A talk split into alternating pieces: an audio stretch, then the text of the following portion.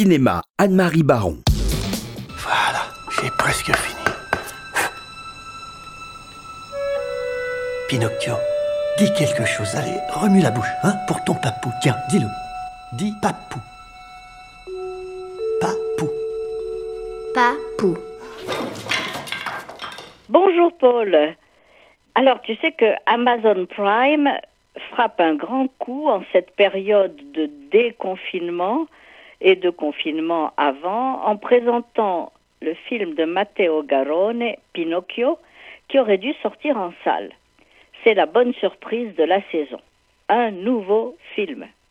On a trop souvent réduit Matteo Garone au remarquable film sur la mafia, Gomorra, adapté du roman de Roberto Saviano qui a obtenu le Grand Prix du jury au Festival de Cannes en 2008. Mais ce réalisateur a aussi à son registre des films aussi différents que Reality en 2012, fable philosophique burlesque sur la limite fragile entre réel et illusion à l'époque où la télé-réalité interdit l'évasion dans l'imaginaire au profit d'une matérialité triviale et vulgaire. Il a également réalisé en 2015 Il racconto dei racconti, le conte des contes, d'après le recueil de contes le plus ancien d'Europe, écrit au XVIe siècle en napolitain par Jean-Baptiste Basile, qui puisait beaucoup dans la Bible. Ce Pinocchio n'est donc pas une véritable surprise, d'autant plus qu'il donne le rôle de Geppetto à Roberto Benigni, qui avait réalisé lui-même un Pinocchio en 2013. Comme lui, Garone se montre fidèle à la version littérale, la version originale du roman de Collodi, dépouillé de ses oripeaux merveilleux qui l'ont fait assimiler à un conte pour enfants, souvent raconté en dessins animés simplistes. Matteo Garone a affirmé à la Berlinale Pinocchio, c'est une fable qui parle de l'être humain, de ses conflits, de ses tentations. Tout en le destinant aux enfants, il en a fait un conte noir, presque expressionniste, avec des jeux d'ombre et de lumière et une palette de couleurs fanées qui semble sortir d'un album de contes d'autrefois. Et ces couleurs sont tout à fait adaptées pour dépeindre une Italie pauvre, mais pleine d'ingéniosité.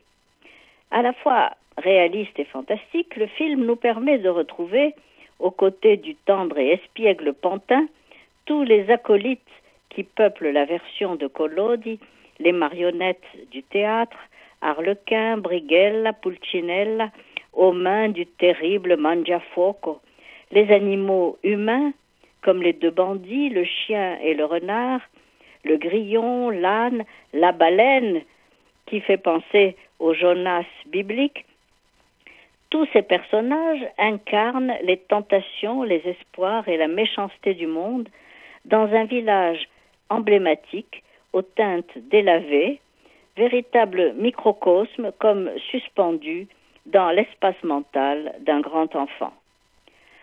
Roberto Benigni, naturellement, interprète de façon particulièrement émouvante le rôle du misérable menuisier qui découvre le bonheur de la paternité, bonheur divin, et l'assume, comme dans La vie est belle, avec un sérieux et un amour incomparables. Et la silhouette du pantin, déjà si humaine quand il est en bois avec son nez interminable sur lequel perchent les oiseaux, prend une grâce délicieuse au moment de sa métamorphose finale qui comble, se perd ébloui. Le rêve rejoint la réalité et Pygmalion a animé sa Galatée. Cette adaptation d'une grande poésie ne sera pourtant pas la dernière de Pinocchio puisque d'ores et déjà Guillermo del Toro et les studios Walt Disney préparent de nouveaux dessins animés. Mais cette adaptation restera aussi mémorable et originale que celle de Roberto Benigni, qui était à la fois l'histoire d'un pauvre Pygmalion trop dévoué, d'un rabbin agressé par son golem, ou d'un parent d'aujourd'hui dépassé par son vitellone de fils. à voir vraiment sur Amazon Prime.